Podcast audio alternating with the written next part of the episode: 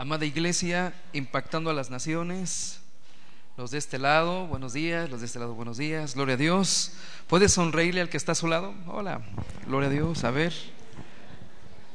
Se ríen conmigo, pero no pueden sonreír al que está a su lado. ¿ah?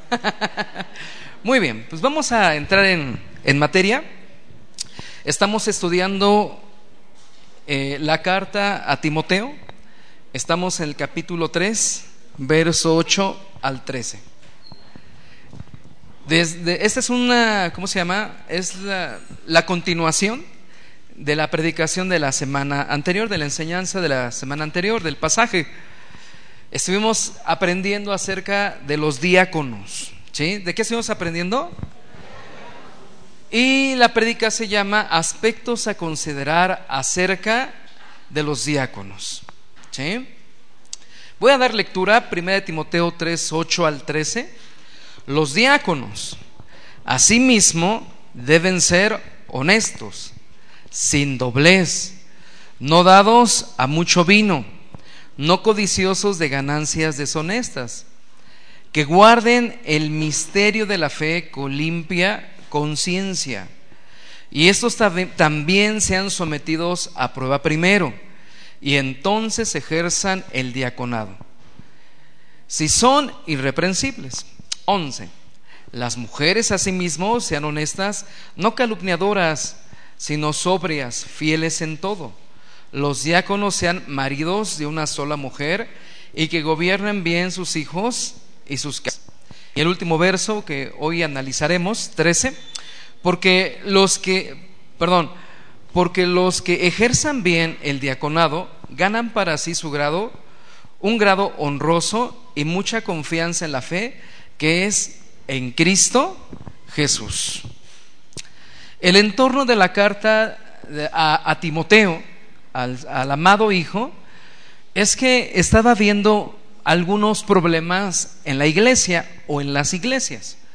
Había que poner orden. ¿Qué había que poner, hermanos?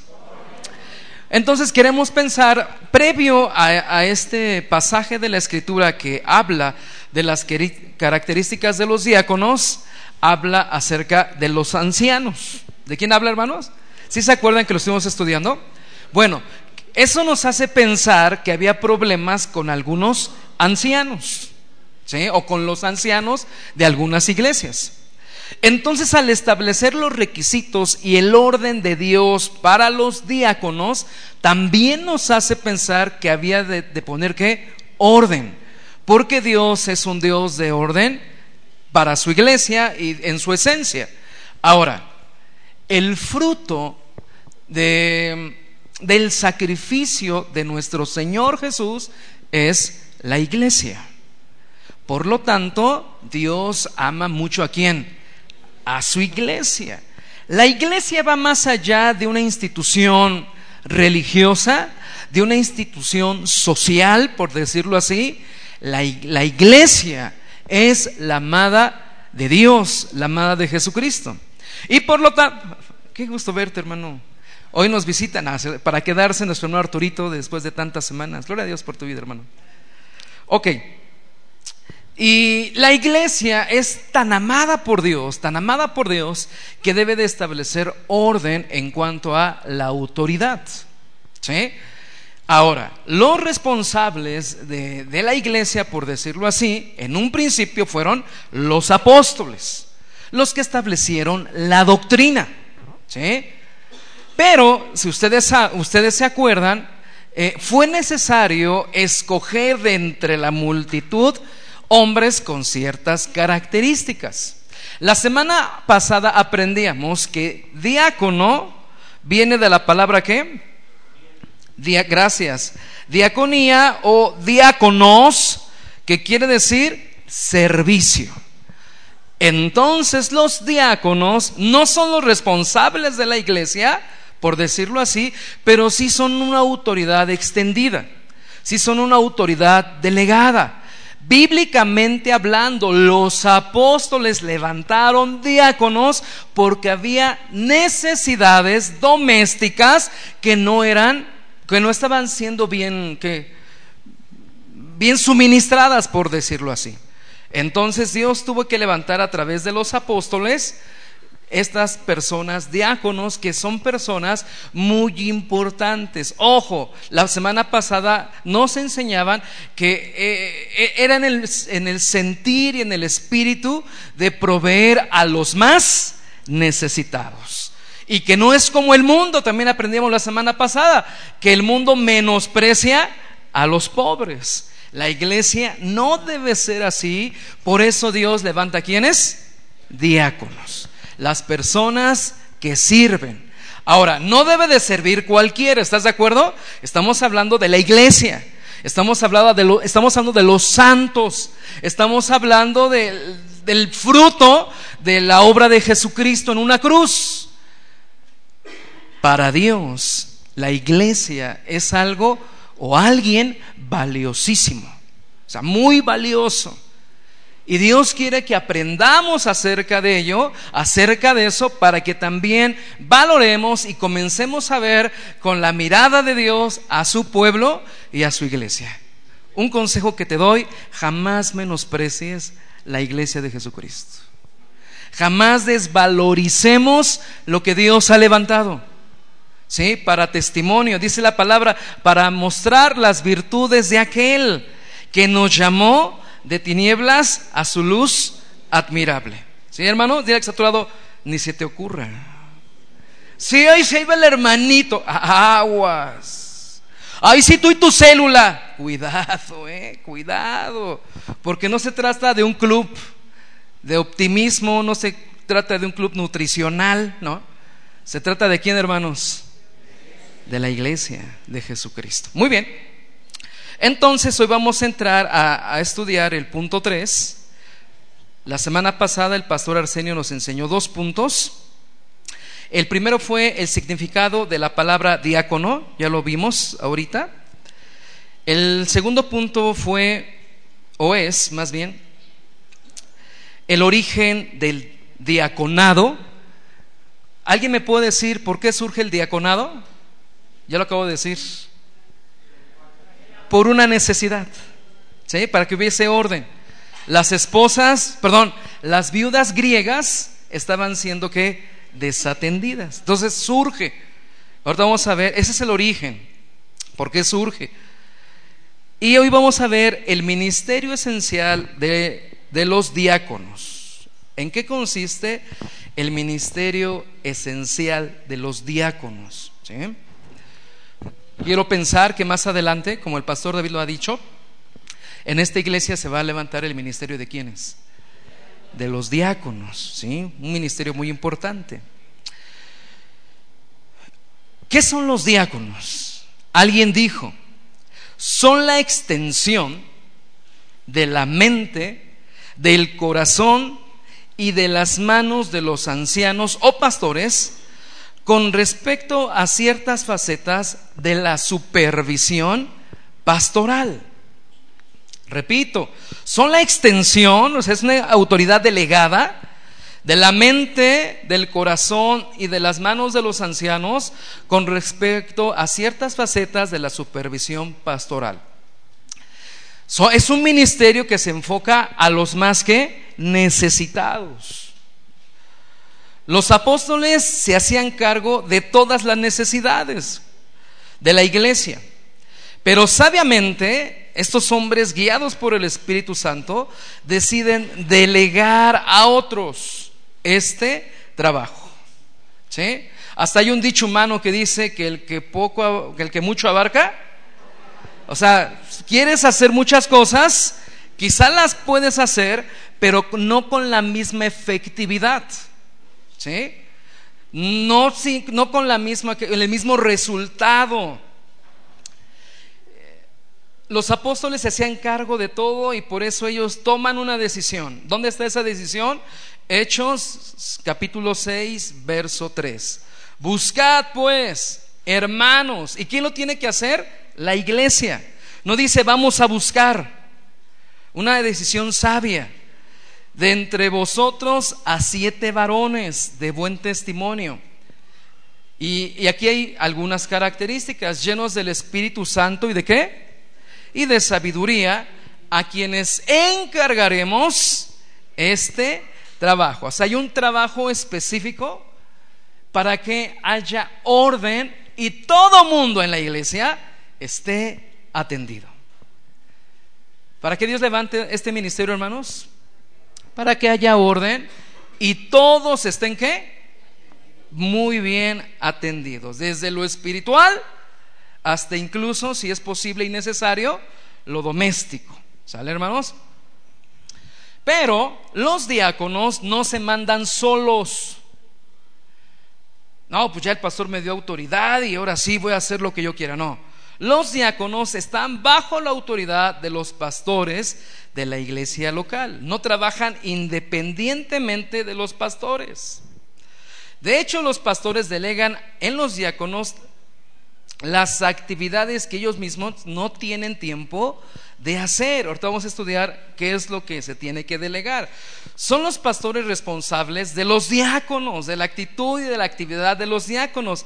Y sus actividades están ante Dios. Es una autoridad que delegada. ¿Sí? Pero el responsable de ello o de ellos, ¿quiénes son? El pastor o los pastores.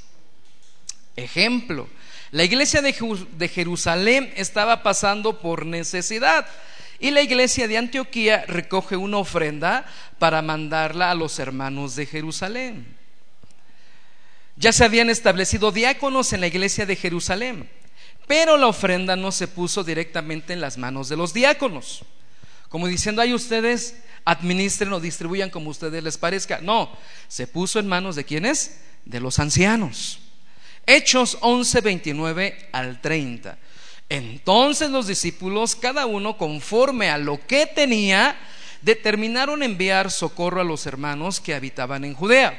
¿Qué estaba sucediendo en ese momento? Persecución. Lo cual en efecto hicieron, enviándolo a quienes? A los ancianos por mano de Bernabé y Saulo. ¿A quién le entregaron eh, la ayuda eh, el apóstol Pablo o Saulo y Bernabé a los ancianos. ¿A quiénes, hermanos? Entonces la Biblia nos está enseñando que hay un qué? Orden. Los diáconos deben de estar qué? Sujetos a quiénes? A los pastores de la iglesia, a los ancianos. El dinero fue enviado a los ancianos de Jerusalén.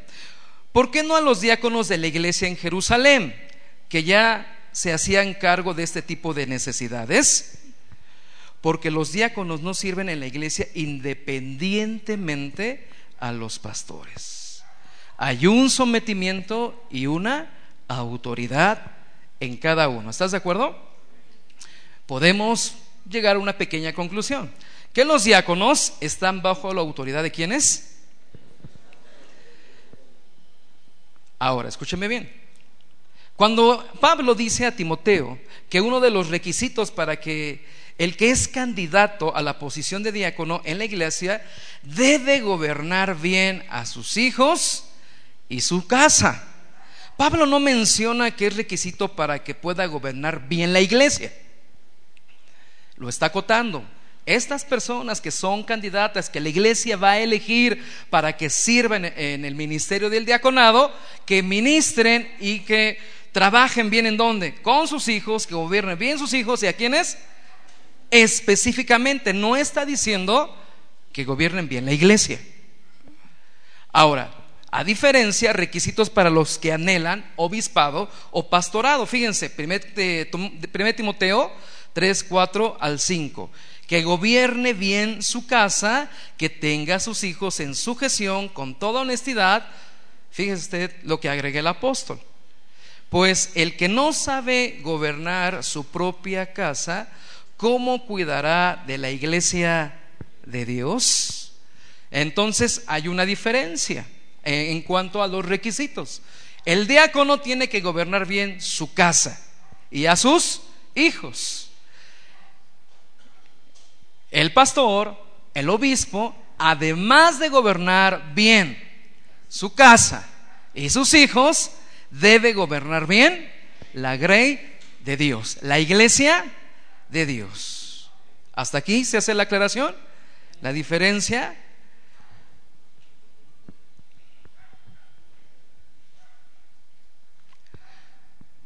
Dios, al levantar diáconos en la iglesia, nos permite hacer, nos permite ver o se hace notar cuál es la labor principal de los pastores de la iglesia.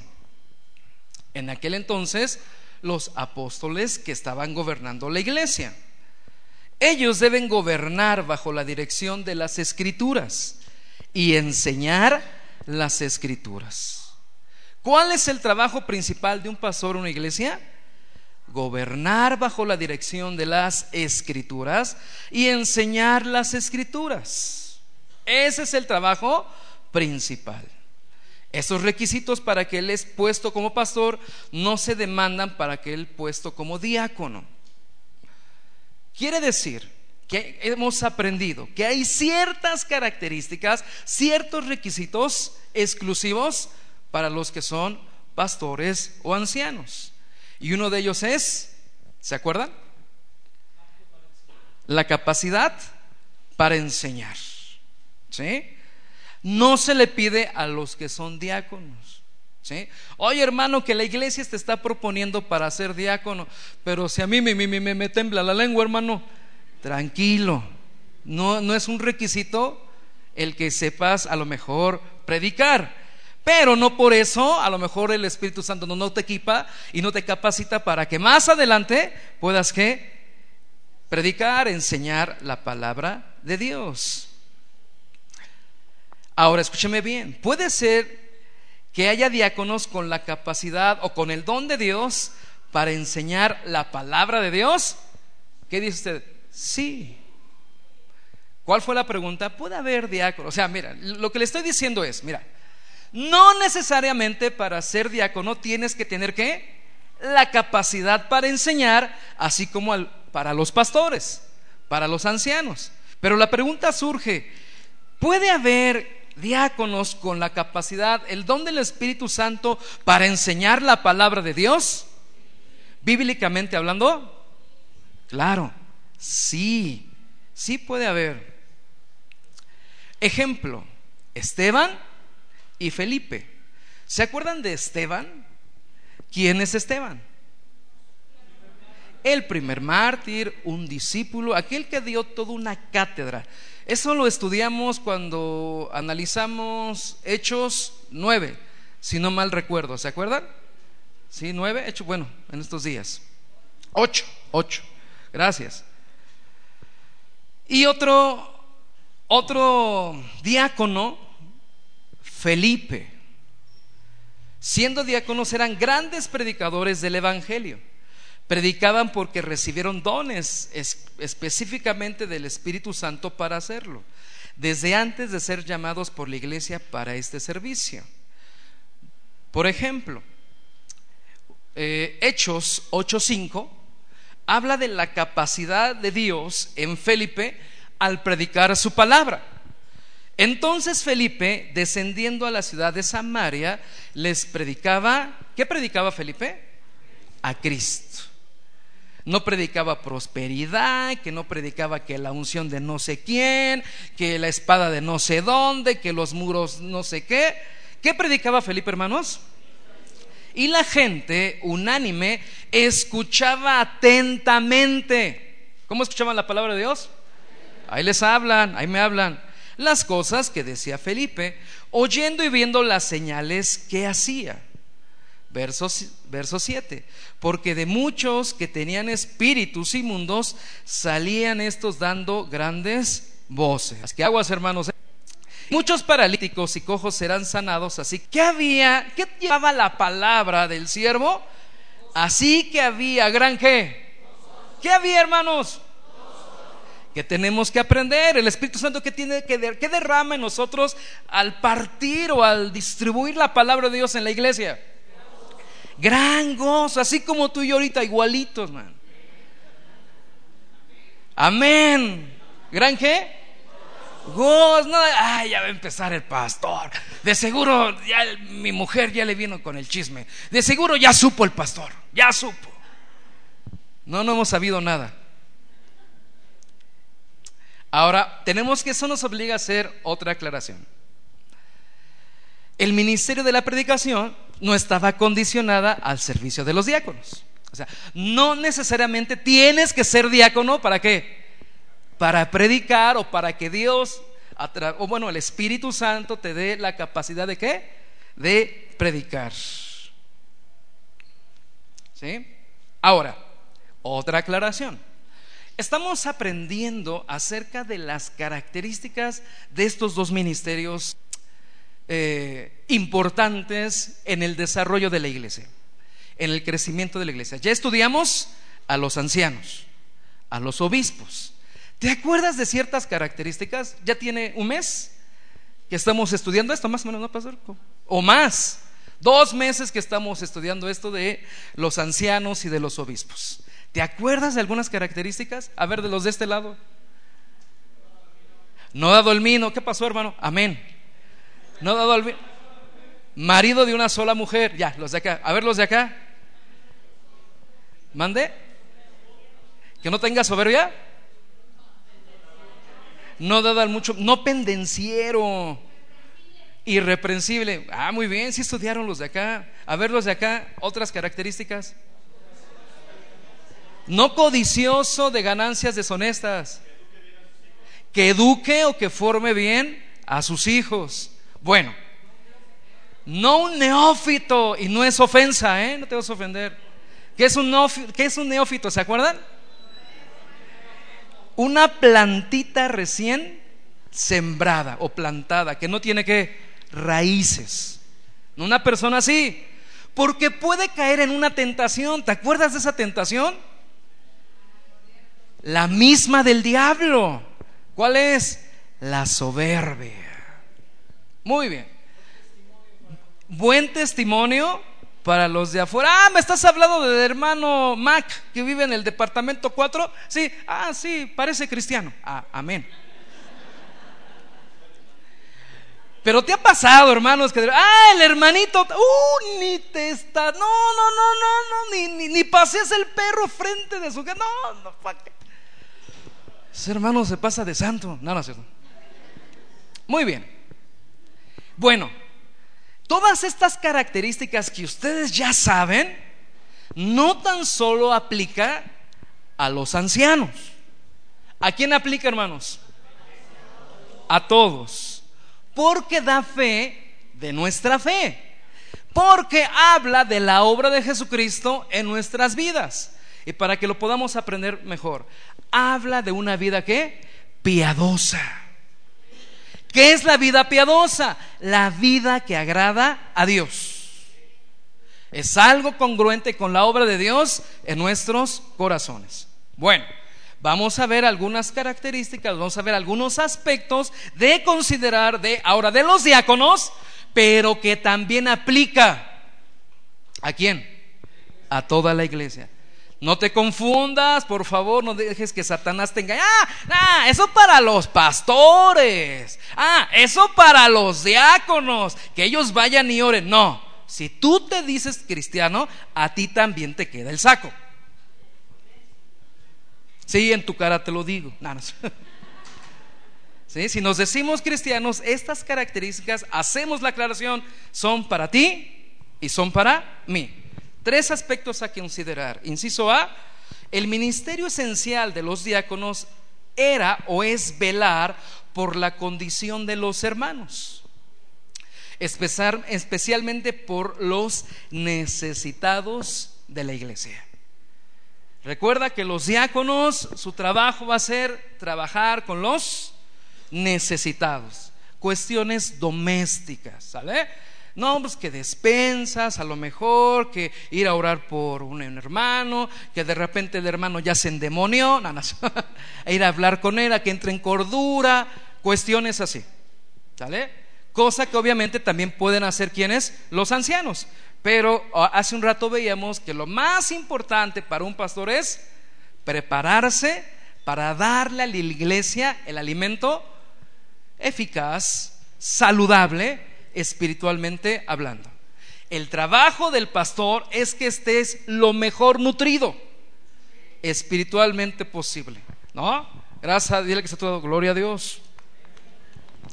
Hechos 6.1. Ahí aparece eh, eh, una vez más estas características que estamos hablando. O la necesidad de los diáconos. En aquellos días, como creciera el número de los discípulos, hubo que murmuración de los griegos contra los hebreos de que las viudas de aquellos eran desatendidas en la distribución diaria. Queremos pensar de los alimentos. Entonces los doce, ¿quiénes eran los doce? Convocaron a la multitud de los discípulos y dijeron, no es justo que nosotros dejemos la palabra de Dios para servir a las mesas. Buscad pues, hermanos, entre vosotros a siete varones de buen testimonio, llenos del Espíritu Santo y de sabiduría, a quienes encargaremos este trabajo. Y nosotros, o sea, los, los, ancianos, los encargados, los eh, apóstoles, persistiremos en la oración y en el ministerio de la palabra. Definición. Fíjese usted, ¿qué es el ministro de los diáconos? No dije quién, ¿qué es? O sea, en cuanto a la esencia, este trabajo de los diáconos, Cristo manifiesta su misericordia hacia los necesitados por medio de estos siervos. ¿Qué es este ministerio, hermanos? Es la manifestación directa de Dios de la misericordia hacia los necesitados por parte de Jesucristo. ¿Qué es, hermanos? ¿La manifestación de qué? Es la misericordia. Son los que van a mostrar qué. Ahora, si te das cuenta, no, Dios no podría levantar a un orgulloso, a un soberbio, ¿a qué más? A un tacaño. ¿Qué más? A un egoísta, gracias. ¿Perdón? A un altivo. No, imagínate, a un, a un diácono fresa. O sea, es allá. Es allá. No no me, no me arrugues mi camisa. Imagínate que en la iglesia hay esa actitud, ¿no? Los hermanos Fresa de Iztapalapa, hazme favor. Hago la aclaración. ¿Para qué es este ministerio, hermanos? Para mostrar la misericordia de Cristo. ¿A quiénes? A los más necesitados. Hago la aclaración. ¿De entre? La iglesia.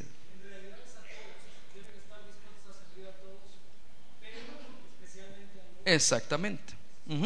Dios eligió, ahora toma en cuenta, pero Dios, Cristo dijo algo bien interesante a los pobres, siempre los vas a tener entre nosotros. Porque Dios conoce el corazón avaricioso y consumista desde siempre del hombre. Siempre va a haber que pobres económicamente hablando, ¿sí? Pero fíjate, algo bien interesante de parte de Dios. Cristo dijo, el Evangelio es predicado a los pobres.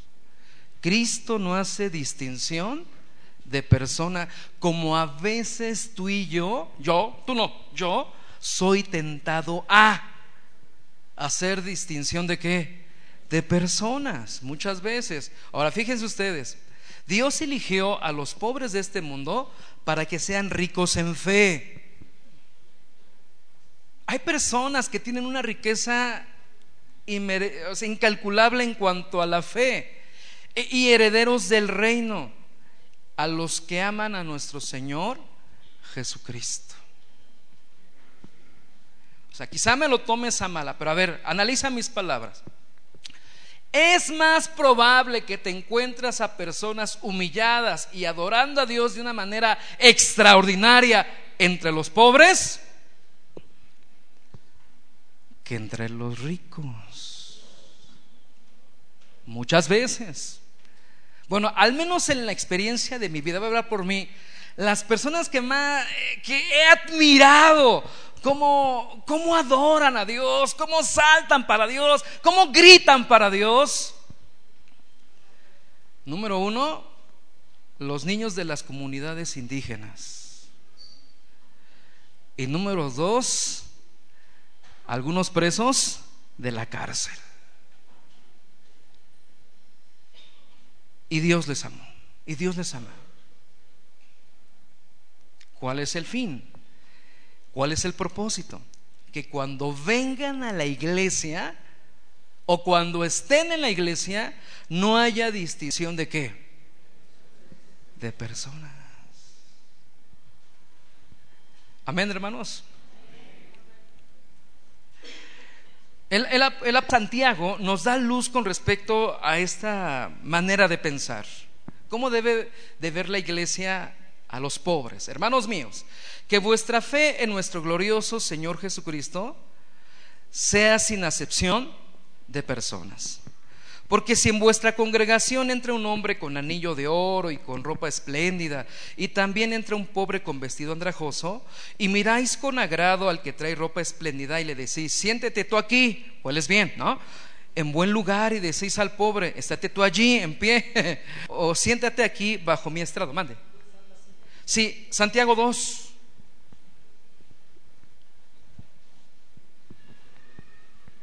Discúlpenme si me adelanté. Santiago en inglés James.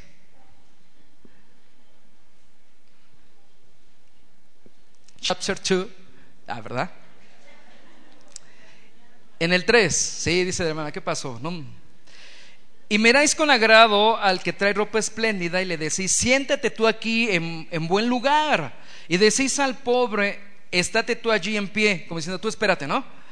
O, o siéntate tú aquí abajo mi estrado, o abajo de mis pies. No hacéis distinciones entre vosotros mismos y venéis a ser jueces con malos pensamientos. Cinco.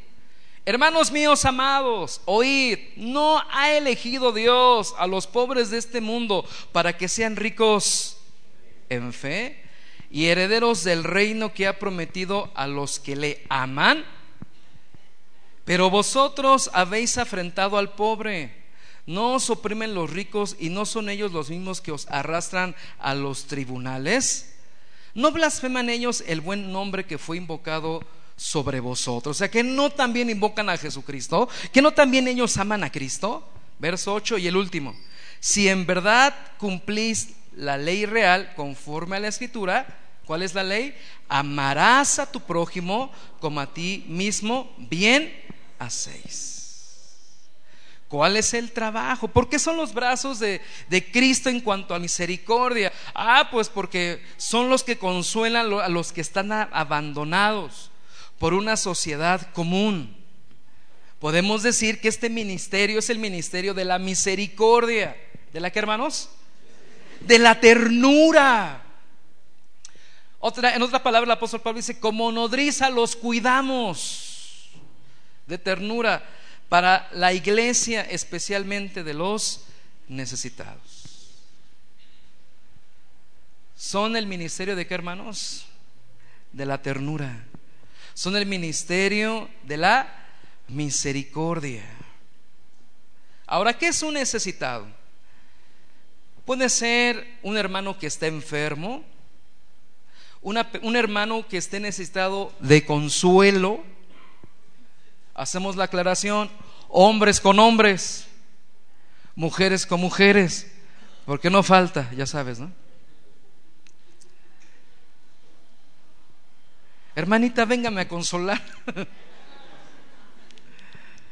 Atender estas situaciones en una actividad esencial. ¿Sí? Ahora, hacemos aclaración.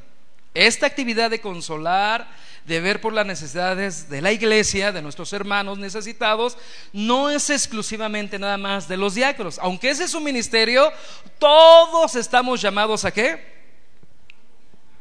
A servir, a mostrar misericordia los unos con los, dice, mayormente a los de la fe. ¿Sí? ¿Por qué? ¿Por qué, hermanos?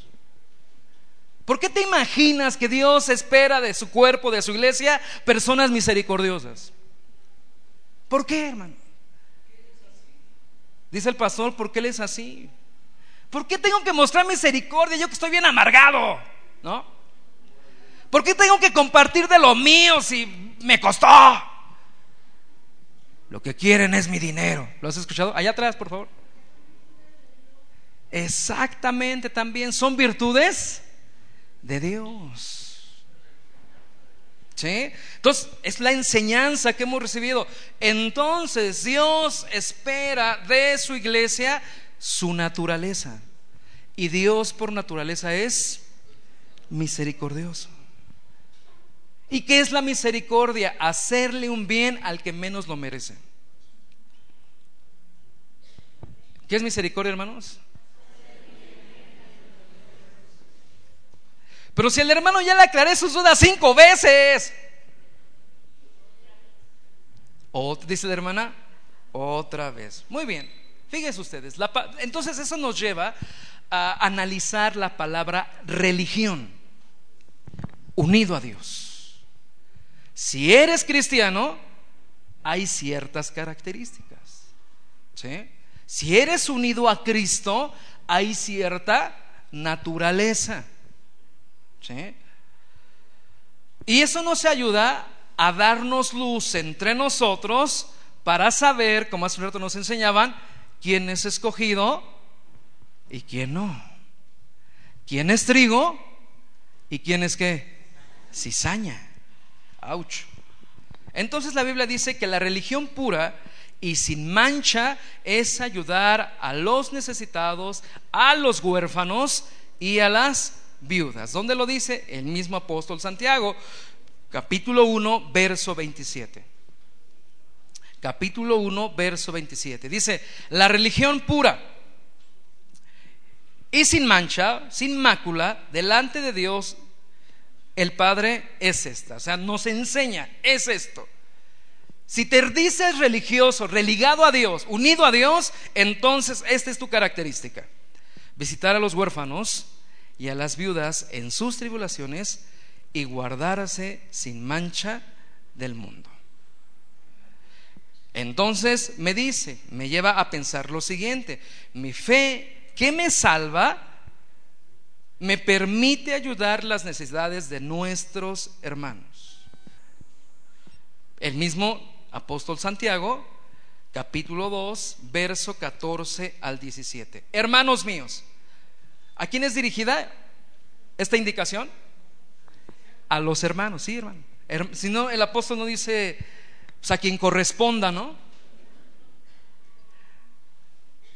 No dice, ahí, ahí, Señor mío, muy presente, no. Hermanos míos, ¿a quién nos está hablando?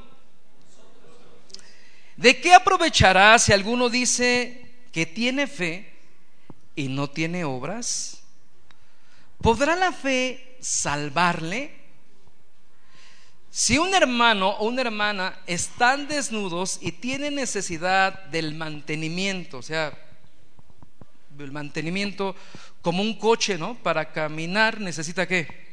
Gasolina. Así ustedes y yo para que funcionemos bien necesitamos qué? Alimento, vestido, sustento, ¿no?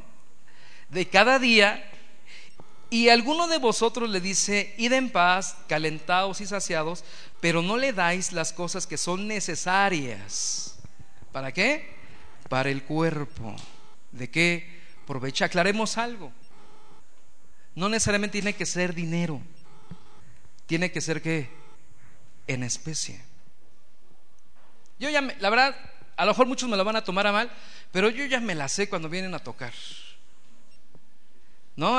Una o dos veces a la semana, no, el pastor de la iglesia, uno de los pastores, nos surge hablar con ellos. Sale uno, ya, ya me la sé. Es raro que el hombre siempre es el mismo, ¿no? Fíjese usted que vengo de viaje. ¿De dónde vienes? De acá, de Puebla, de Veracruz. ¿De qué parte de Veracruz? Ah, pues ahí como que. Mm, ah, ahí como. Ah, ah, bueno, de ahí, de ahí vienes. Mira, lo que yo hago, ¿no? Mira, no tengo acceso, y es realidad, ¿eh? No tenemos acceso a las arcas de la iglesia. Oiga, pero puede promover una ofrenda de amor. No, pues no hay nadie. En algunos casos, lo que yo he hecho, ok, ¿quieres ayuda? Escucha la palabra. Y al final de la, de la reunión, este, te acercas y vemos. Y como pues Dios nos da gracia ¿no? de, tener un culto algo grande, ¿no? Se empiezan con la escuela dominical, que la oración, a media alabanza, no aguantan y se van. Porque todavía falta la predicación y todavía falta el capítulo de, Hechos, ¿no?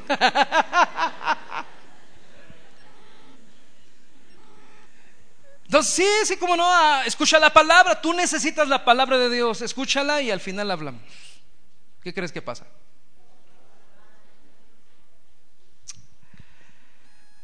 Tiene que ser en especie y, y también tienes que comprender que nuestra siembra sea que sabia. Por eso dice a los pobres de entre nosotros. Hermanos, honestamente, si hay personas de entre nosotros que no has tenido para comer en la semana, ups, para el cuerpo, ¿no? ¿Estás de acuerdo? Qué vergüenza ante Dios para nosotros, porque eres del cuerpo, eres nuestro hermano. Yo, yo entiendo algo muy importante algunos Dios nos mete en tratamiento. ¿Te, pasó alguna vez? Y hubo ocasiones, huevito con tortilla y asado porque no hubo para aceite. Pero Dios trató contigo, trató conmigo, ¿estás de acuerdo? Pero Dios no te dejó solo, ¿no? Se cumple la palabra, no he visto justo desamparado, ni su simiente pidiendo limosna. Eso es una realidad. Pero también hay que hacer otra aclaración. No lo sabemos todos los pastores. Ayúdanos avisándonos. ¿Estás de acuerdo? Y como iglesia, pues te apoyaremos. Ese es el plan de Dios. Pero tampoco te vamos a mantener. Otro punto muy importante. Ah, no, pastor. No, pues yo pensaba que de aquí a unos cinco años. No, no, no, no, no.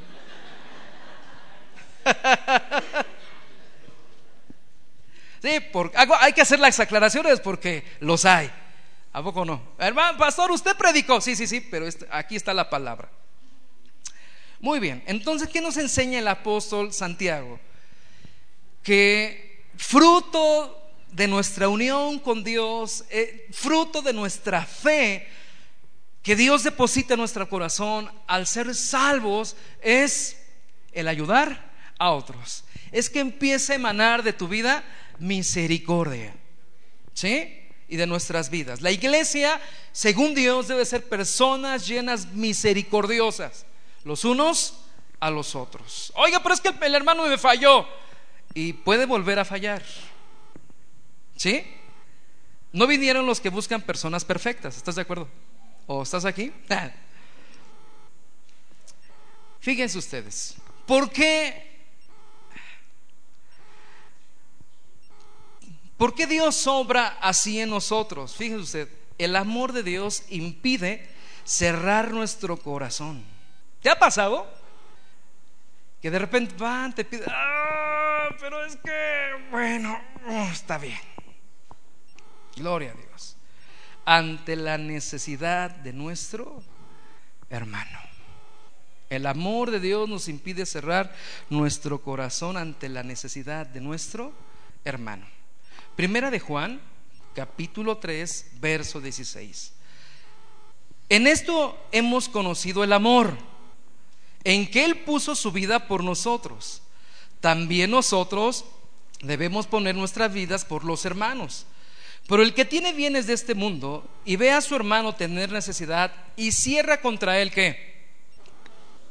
Ah, entonces las cosas no son de nada más de la mano para afuera, de la cartera para afuera. ¿Son de dónde, hermanos? De corazón. ¿Cómo mora el amor de Dios en él? Dios obra en dónde, hermanos? En el corazón. ¿En, dónde obra Dios? No en nuestra mente y nuestra lógica, porque nuestra lógica, nuestra mente hace números y te aseguro que no darías nada. Y menos como está la gasolina, ¿no?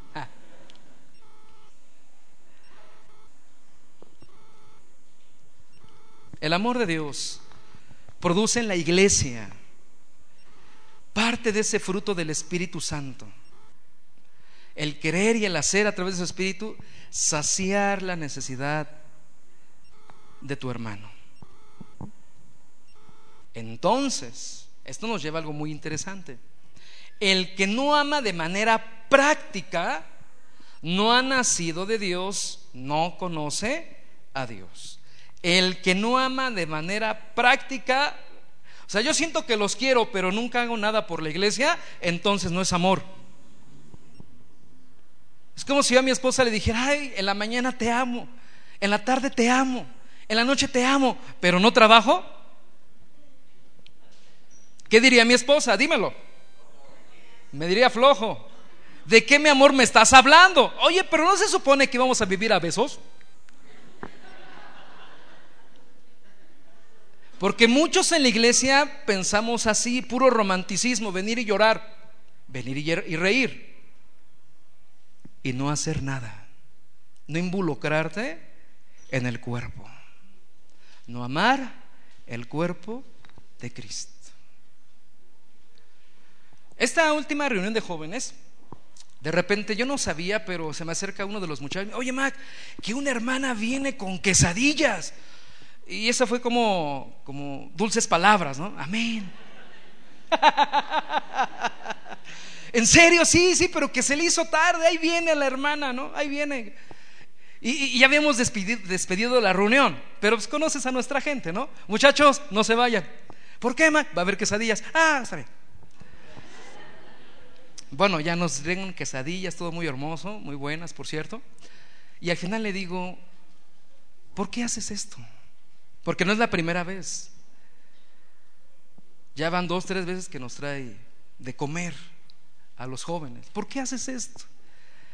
Y, estas fueron sus palabras. Ay, manito, vieras cómo amo a estos chamacos. Cuando dijo eso, ah, ¿de qué me da testimonio, hermanos? Ama la iglesia. Se le ha revelado el cuerpo de Cristo. Pero si eres de los que no quiero nada con ellos y fuera demonio, analiza. Analiza tu corazón y analiza tu forma de pensar. Porque a lo mejor piensas más en ti, no sea que me hagan daño, que el dar tu corazón en servicio al cuerpo de Cristo. Primera de Juan 4, 7 al 8. Amados, amémonos unos a otros. Porque el amor es... Me espero, discúlpeme. Me dicen cuando ya. Ya, gracias. Luego se ve quiénes son los mandones, Amados, amémonos unos a otros porque el amor es de Dios y todo aquel que ama es nacido de Dios y conoce a Dios. El que no ama no ha conocido a Dios porque Dios es amor. Ahora, la Biblia, Jesucristo catalogó a su iglesia como los justos, los benditos de Dios, los amados, los escogidos. ¿Y sabes cuál es la característica más grande? El amar. El darlo sin esperar nada a cambio. Si gustan traer algo para la ronda de jóvenes, hagamos una lista. Nada, ¿cierto?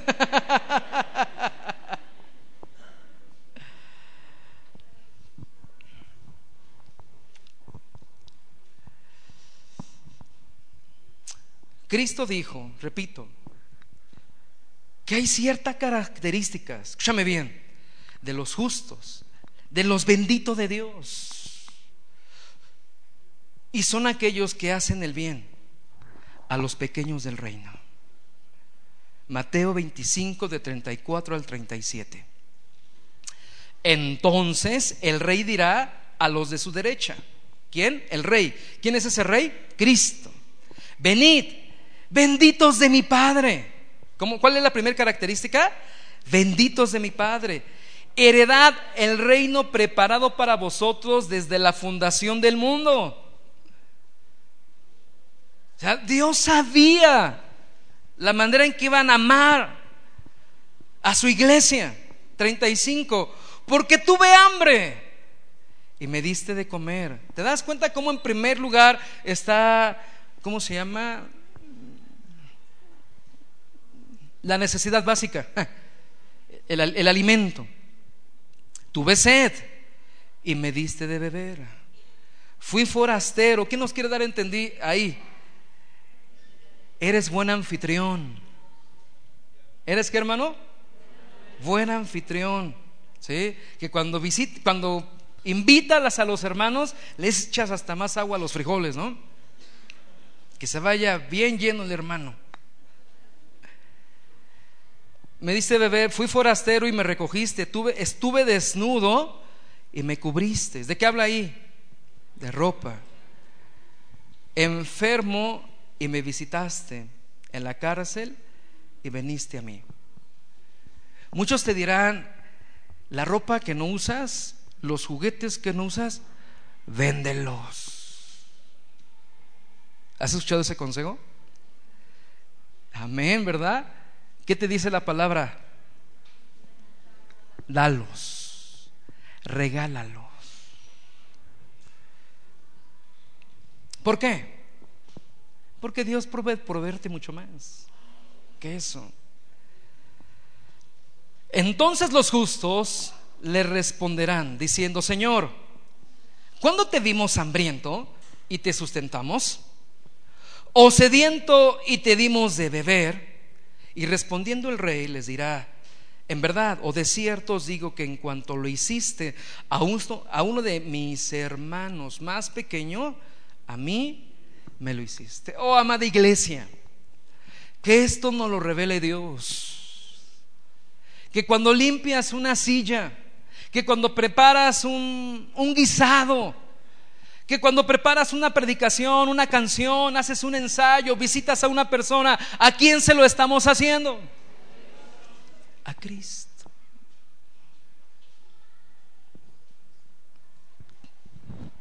Te aseguro que si Dios revelara el cuerpo de Cristo a tu mente y corazón, entonces amarías verdaderamente la obra de Cristo. Y no te quejarías.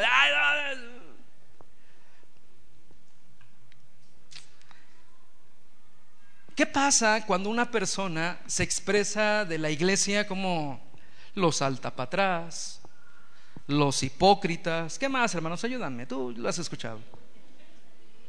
Los aleluyos. ¿Qué más? Los hermanos, los espantados, los padre Amaro. Mande, mande paz. ¿Qué, qué? Ah, pensé que habías dicho algo.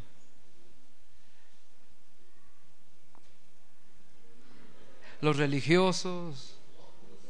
¿Barde? los locos. Estamos, estamos locos, Lucas, ¿no? ¿Qué más? Los, los aburridos, los amargados. O sea, me invitas a tu reunión y no va a haber...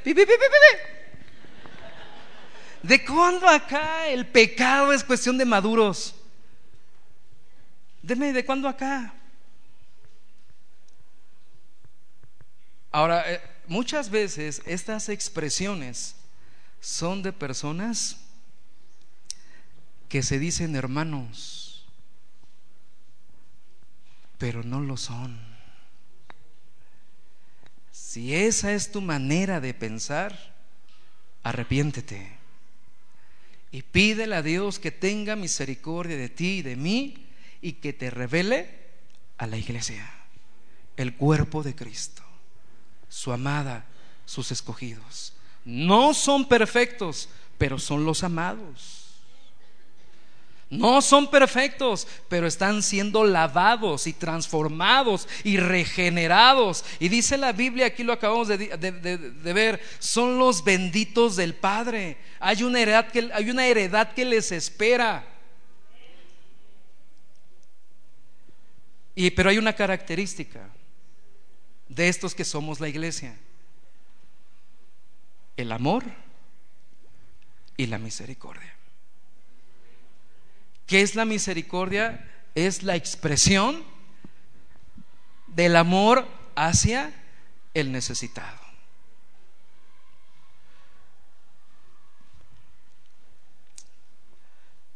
Entonces, podemos llegar a una pequeña conclusión. ¿Qué tiempo ya me queda ya? Gloria a Dios. Se pasa el tiempo muy rápido aquí. Todos estamos llamados a atender necesidades de nuestros hermanos, pero es una labor básica de los diáconos. No nos extraviemos. ¿A quién estamos estudiando? Gracias. A los diáconos. Todos debemos velar unos por otros. Analicemos y aclaremos. El pastor está llamado a velar por la grey de Dios. Todos debemos ayudar a los necesitados. Pero el ministerio del diácono es velar por los necesitados de la iglesia. Esto nos lleva a otro aspecto de este ministerio. Inciso B, o número 2. Cuidado del aspecto espiritual de los hermanos. ¿Cómo está tu corazón? ¿Sabes que una de las nuestro trabajo primordial como esposos y como hombres, un pequeño paréntesis, es ver cómo está el corazón de nuestros hijos. Allí en la oficina, ¿sabes con cuántos hombres y mujeres he platicado? Muchísimos en estos 15 años, en estos 12 años. Y me dicen lo siguiente, haciendo un paréntesis, ¿no? Es que no sé por qué probó la droga. No sé por qué fornicó cuando menos me lo esperaba. No sé por qué andaba de, pues no sé, de, de qué, de loco, ¿no? Por llamarlo así. No lo sé, la verdad me cayó de sorpresa. ¿Me, ¿Te cayó de sorpresa o nunca te diste la tarea de ver cómo estaba su corazón? Ahora eso con respecto a la familia, pero con respecto a la familia de la fe, los siervos y los líderes que Dios ha de levantar o está levantando, uno de los trabajos principales también, aparte de enseñar la palabra, es ver cómo está. tu corazón. ¿Ver cómo está qué? Tu corazón. Entonces, eh, una característica o un trabajo específico del diácono es ver cómo está el corazón del hermano, si requiere consuelo, si requiere dirección, consejo, si requiere fortaleza en medio de las pruebas, se tiene que dar de forma mansa y tierna. Todos alguna vez requerimos dirección, todos alguna vez requerimos consuelo. Todos alguna vez requerimos, ¿qué más? Ayuda, un abrazo, un meme. que a veces mis hermanos me mandan unos muy buenos.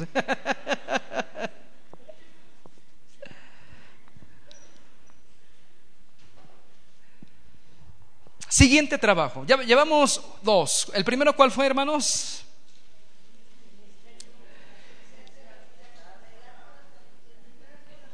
Ver por los necesitados, ¿verdad? Número dos, ¿cuál es? ¿Cómo está el hermano, no? ¿Qué necesita el hermano? No, no siempre es despensa. Hay veces que siempre tenemos, hay hermanos que tienen todo, tienen mejor mucho dinero y lo que más necesitan es una corrección. Lo que más necesitan es un consejo. Y número tres,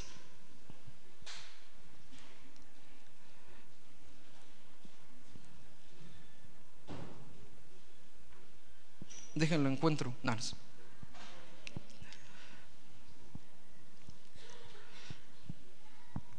Asistir a los pastores de forma general. Asistir a los pastores de forma general. Pedro sabía que atender la necesidad de las viudas griegas les iba a distraer de sus labores principales, determinados por Dios, el estudio y la predicación de las escrituras, y la oración por la voluntad de Dios para gobernar sabiamente la iglesia. Entonces, ¿qué hicieron? Levantaron qué? Diáconos. Para que las necesidades de las viudas pudiesen ser atendidas sin problema. Esto habla de la sana y de la perfecta organización que tiene que haber en el cuerpo de Cristo. Que la iglesia debe saber dirigir, a, quién se debe que dirigir. Ah, mira, con tal hermano. Esta es la necesidad con tal hermano.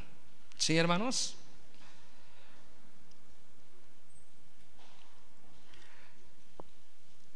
Y al igual que los ancianos, hay características personales.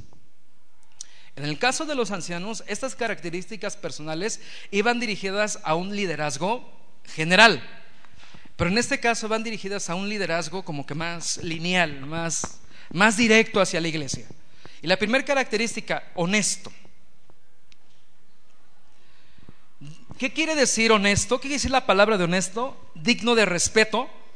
No es un individuo ligero, o sea que cambia su manera de, de hablar y de pensar. Esto es que todo mundo lo toma en serio, que es una persona de compromiso. Imagínate, le delegan las viudas y, y se mueren de hambre, ¿no? ¿Por qué? Porque el hermano nunca llegó, ¿no? Se le olvidó. ¿Por qué habla de honestidad? Porque manejaría cierto recurso para la ayuda de los necesitados. No como en el mundo, ¿no? ¿Te acuerdas?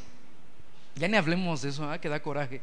Cuando fue lo del temblor, que muchas personas dieron, dieron, dieron, ¿y qué pasó con los partidos políticos? Todos, ¿eh? Todos. No digan, ay, Morena, no, no, sí, todos. ¿Por qué? Porque así es nuestro corazón. Avaricioso, codicioso, por eso esta característica es muy importante porque da fe que es lleno del Espíritu Santo. Una persona honesta da fe que es qué? Llena de qué? Ah, me habían enseñado que ser lleno del Espíritu Santo. Ah, no, no, no, no, no. Sé honesto. Después tambaleas lo que quieras. Número dos. Sin doblez, dice el apóstol, ¿no? sin doblez. Aquí el apóstol Pablo utiliza la palabra dílogos, o sea, doble. Persona que hoy dice algo y mañana cambia. Una persona sin doble. Nos quiere dar a entender el apóstol Pablo, no pongas a esa persona. No sea que hoy diga algo y mañana cambie. No una persona, sin doblez nos habla de una persona voluble. Es la persona que tiene cierta información, pero al comunicarla dice otra. Esa es la persona que maneja la información a su conveniencia. No es sincero. Esta persona no puede ser diácono. ¿Por qué? Porque su trabajo va a ser interactuar con los hermanos. Ahora quiero decirle que esta característica aplica para usted y para mí también. ¿Estamos de acuerdo? Cuando hablamos, cuando hablamos de la característica sin doblez, estamos hablando de esa persona que controla su lengua, que es de una sola palabra y la sostiene. ¿Es bíblico? Sí, es bíblico. Salmo 15 del 2 al 3. El que anda en integridad y hace justicia y habla verdad en su corazón, el que no calumnia con su lengua, ni hace mal a su prójimo, ni admite reproche alguno contra su vecino.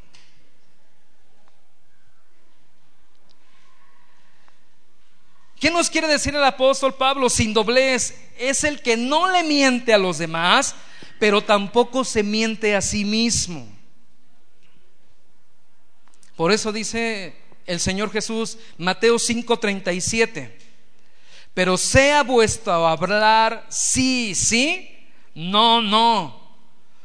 Porque lo que es más de esto, del mal, procede. O sea, bien definido. En un mundo de crisis de identidad y de doble pensamiento, bien definido. Amén.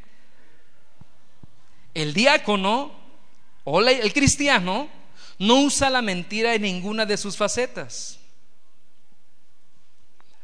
Uno puede mentir cuando tergiversa la verdad. ¿Qué es eso? Un pastor ponía un ejemplo, ¿no? De repente la hermana compró el postre, ¿no? Y están cenando y, ¡ay, qué rico le, le quedó el postre, ¿no? Eh, la hermana no dice nada. Amén. ¿Qué quiere decir? Que al no aclarar la situación, ¿sabes que No, yo no lo, no lo hice yo, lo compré. Podemos mentir al tergiversar la información para usarla a nuestra conveniencia. Por eso dice el apóstol Pablo, sin doblez. Tercera característica, rápidamente. Libre del amor al dinero, al igual que los ancianos, ya no vamos a ahondar mucho en eso. Es la, ¿por, qué? ¿Por qué libre del amor al dinero? Porque el amor al dinero es la raíz de todos los males. No debe de ser codicioso de ellas deshonestas. ¿Por qué? Judas no es el único tesorero que ha traicionado a Jesús hasta hoy día por unas monedas de plata. El manejo del dinero o de los recursos es algo muy delicado. ¿Qué tiene que hacer? Si se ha de levantar a un diácono, este hombre debe ser probado que en sus negocios y en el manejo de, de sus finanzas ha sido honesto. Imagínate, hermano. Ah, levantaron de ah, el hermano al que al que vende robado. Amén. No, imagínese, hermano. Y número cuatro, con esto concluyo los requisitos. Debe guardar el ministerio de la fe con limpia conciencia. Debe guardar el misterio, leí mal, discúlpenme, dije ministerio, misterio de la fe con limpia conciencia. Misterio, una verdad que hasta ese momento no había sido revelada, pero ya se reveló en quién? En Cristo. Cristo es el cumplimiento de todos los misterios, de toda la revelación y de todas las profecías. Debe guardar ese misterio de la fe en pocas palabras, es una persona nacido de nuevo. Es una persona con una nueva naturaleza en Cristo Jesús. Verso 12. Los diáconos, ah, bueno, perdón, discúlpenme. Primera de Corintios 2, 7 al 10. ¿De qué misterio estamos hablando? De lo más valioso que tenemos.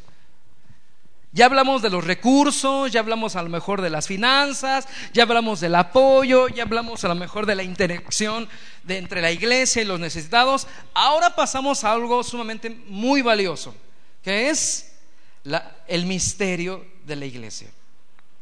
1 Corintios 2, 7 al 10. Mas hablamos sabiduría de Dios en misterio.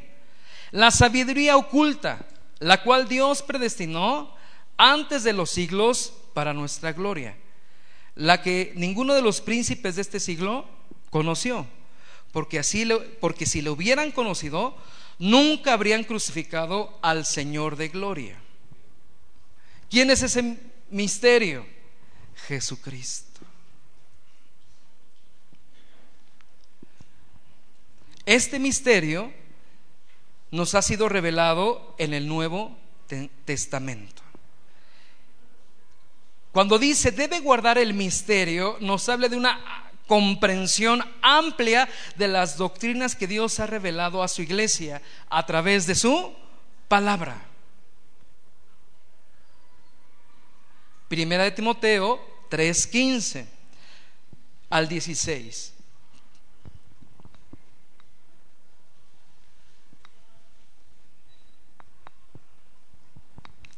Primera de Timoteo 3:15. ¿Ya están conmigo? Para que si tardo, sepas cómo debes conducirte. ¿En dónde, hermanos? Está Dios poniendo qué? Orden. ¿Qué es la iglesia del Dios viviente? Y fíjate las características y las cualidades. Columna y baluarte de la verdad. Quiere decir que la verdad es única y exclusivamente se encuentra en dónde?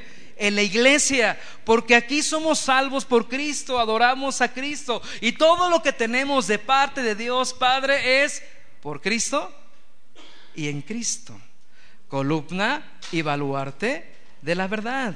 E indiscutiblemente grande es el misterio de la, de la piedad. Ella ahí da una respuesta. Dios fue manifestado en carne, justificado en el Espíritu con E mayúscula, se refiere al Espíritu de Dios, visto de los ángeles, predicado a los gentiles, a ti y a mí, creído en el mundo y recibido en gloria. Si uno, más bien si el trabajo principal es preparar el alimento espiritual del anciano, el trabajo principal del obispo, ¿cuál es? Ser la extensión de la misericordia de Cristo para la iglesia. Entonces, Debido a ese perfecto trabajo y esa perfecta unión, ningún creyente debe estar desinformado de los elementos esenciales para salvación en Cristo. En otras palabras, ningún cristiano debe estar desinformado de las doctrinas fundamentales que son para salvación. Ese es nuestro trabajo. Que estés capacitado, capacitada doctrinalmente. Ahora aquí, ¿qué pasaría si en este momento hiciéramos un examen? A ver, hermanos, escribe por favor en una hoja en blanco doctrina de la salvación, doctrina de la justificación. ¿Qué es el, eh, con eso, no? ¿Qué es el evangelio? Es más, vamos a dar cinco minutos, predícale el evangelio que está a tu lado. No, no es cierto. ¿Qué pasaría? ¿Estamos capacitados como iglesia? ¿Estamos capacitados para compartir el Evangelio? Para que cuando vienen los, los vientos de doctrina, de moda y de engaño, ¿estamos fundamentados en las doctrinas para salvación? Por eso es bueno que vengas a las nueve de la mañana los domingos. Se da que doctrina. ¿Sí? Ningún creyente, debido al trabajo específico de los ancianos, al trabajo de los diáconos, ningún creyente debe estar desinformado de todos los elementos que son para qué? Para salvación. No debe ser. Oye, Mac, la mera verdad, no sé ni quién es Mateo.